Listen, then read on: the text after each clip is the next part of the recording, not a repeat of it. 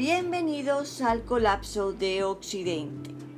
En este episodio haremos una reflexión sobre la tragedia de la pizzería Sbarro en Jerusalén, ocurrida hace exactamente 19 años.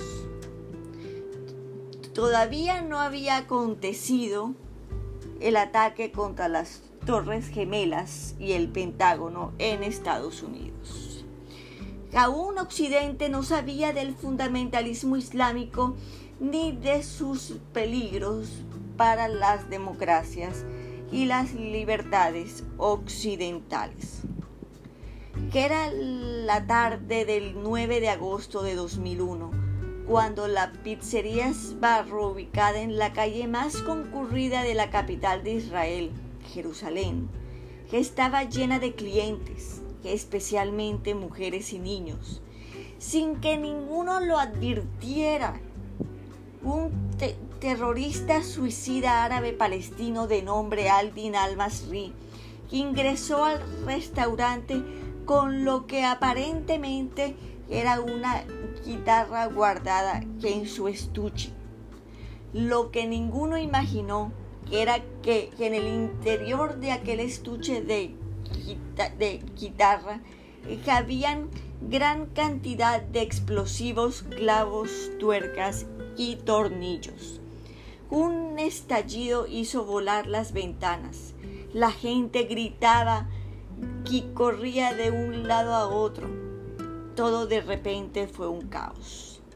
Este ataque dejó un saldo de 15 muertos y 130 heridos entre las víctimas mortales habían ocho niños, un ciudadano estadounidense y un ciudadano brasileño.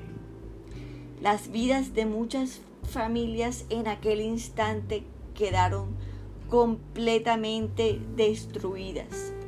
Ahmad Ahmad al-Tamimi, cerebro de Hamas, pero también autora del ataque a la pizzería Sbarro, fue condenada a 16 cadenas perpetuas, pero en el mes de octubre de 2001 fue liberada por Israel, en un intercambio con el grupo terrorista Hamas, quienes tenían secuestrado en la franja de Gaza al soldado de las Fuerzas de Defensa de Israel, Gilad Shalit, el ataque contra la pizzería Esbarro no solamente fue obra de Hamas, también fue obra de la autoridad palestina que financió este ataque pagando 294.332 dólares.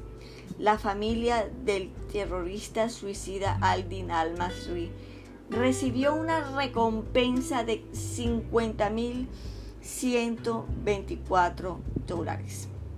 De acuerdo con el canal Palestinian Media Watch, la autoridad palestina hasta el día de hoy paga una pensión mensual a los implicados de este ataque de 7.321 dólares. Quiero recordar que Ahmad al-Tamimi es tía de la activista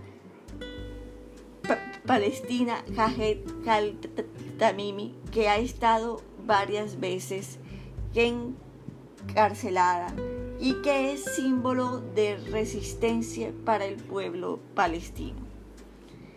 De esta forma me despido que estaremos con otra historia en nuestra próxima emisión.